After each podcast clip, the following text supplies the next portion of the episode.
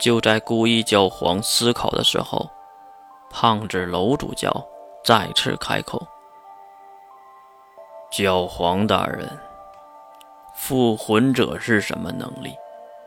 哪一个不是四维以上的超级高手？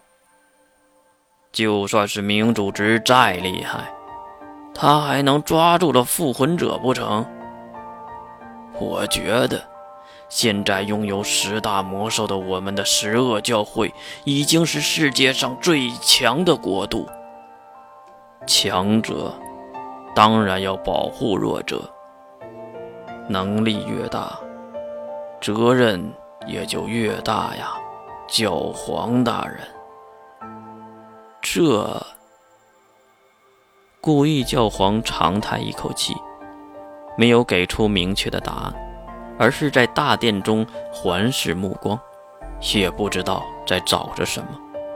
呃呃，魔王血骨大人，好久没见到了，是出去做了什么吗？金龙套马上行礼要回答，而嘴快的楼主教抢答了：“回教皇大人的话，沙血骨大人回雪谷山庄了，说那边有包子骚扰。”处理完可能会第一时间赶回来的。故意点了点头，然后伸了伸懒腰，看着教皇的宝座金碧辉煌，其实坐起来并没有那么舒服。从早上就开始在这里议论教会大事，也让故意的屁股苦不堪言。不管怎么样换姿势，还是很难受。为什么会有这么多的事儿呢？那是因为这大半年里，金龙透利用魔兽的震慑力和威望暗里运作，让不少名门望族、强大势力都投靠了十恶教会门下。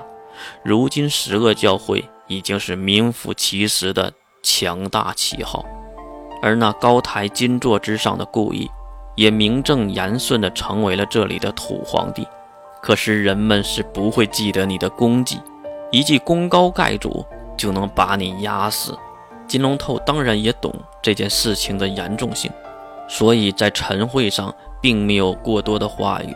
等到魔王雪谷的话题结束后，大厅冷清了下来。最后，在故意的一声哈气中结束了今天的会议。在故意教皇离开后，其他人都相续离开了金碧辉煌的大厅。可是有两个人，一高一矮，一胖一瘦，悄悄地走到了后园。后园那是故意居住的地方，给守卫拿了一些银钱，通报了一下，就得到了允许。两人佝偻着身体，缓步地来到故意的私人餐厅，在门口先是问了好：“教皇大人，您还没有用早膳呢？”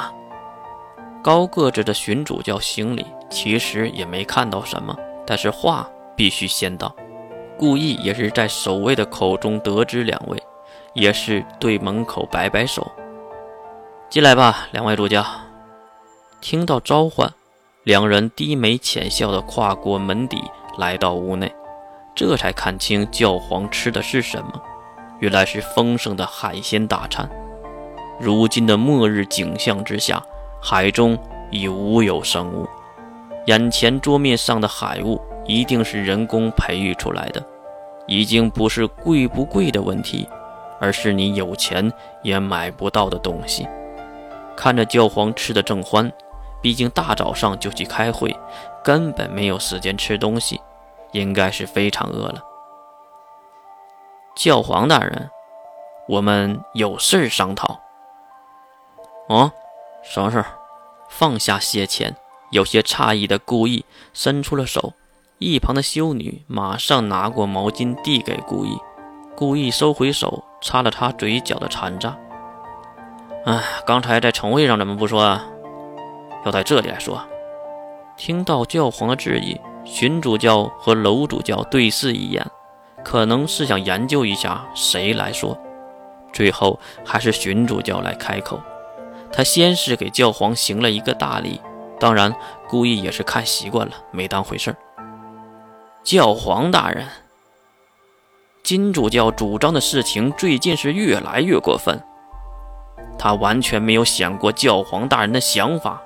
如果再让他这样一意孤行，恐怕在教会之中，不少人都会认为您惧怕他呀。什么？这话还没说完，就被故意一声吼吓得没了动静。当然，他也知道自己的话起了作用。最看重颜面的故意教皇也是被气到了，用力地摔了一下手中的毛巾。我会怕他？我只是看他，看他元老的面子，给他面子。佝偻的两位主教马上附和：“那是当然，我们都是看在眼里的。要不是教皇大人的仁慈，金龙透早就被赶了出去。不过……”荀主教故意的停顿了一下，勾引故意来询问。故意这个愣头青的教皇当然要入套。不过什么？荀主教有事直说。还故意的拿捏了一下，仿佛自己很是为难，表情也很是痛苦。当然，这些都是给教皇看的。有什么为难之处？啊？这里是后院，又不是晨会。说了也无妨。荀主教等的就是这句，他嘴角不停的抽动，那是得意的奸笑。只见他马上跪倒在地，一旁的楼主教也是照样学样跟着跪下。故意也是被他们的举动吓了一跳，毕竟还没说什么事儿呢，就行大礼。小黄大人呐，为了十恶教会的未来，我一楼主教弹劾金龙头。我们已经掌握了绝对的真实情报，金龙头和明组织有着密切的来往，希望教皇大人能够早日驱除智者金龙头，以免受其连累，家贼不可留啊！你，你说什么？接二连三的炸裂话题，让顾意没了吃饭的心情，可能心里也在猜想这事儿是真伪。可能也在权衡去留金龙透的利弊。就在这时，最后一推的楼主教也是发声了：“教皇大人，如今金龙透在下城教徒中威望很高，甚至有传言，他们更相信金龙头。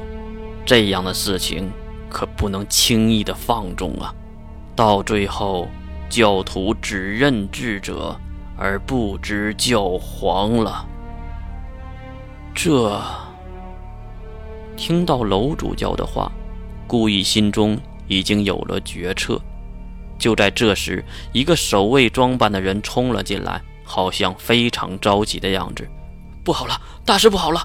四名死命之徒率领万千包纸攻打赵州国边境，S 零一已经顶不住了，外泄的包纸已经向我们这边杀来。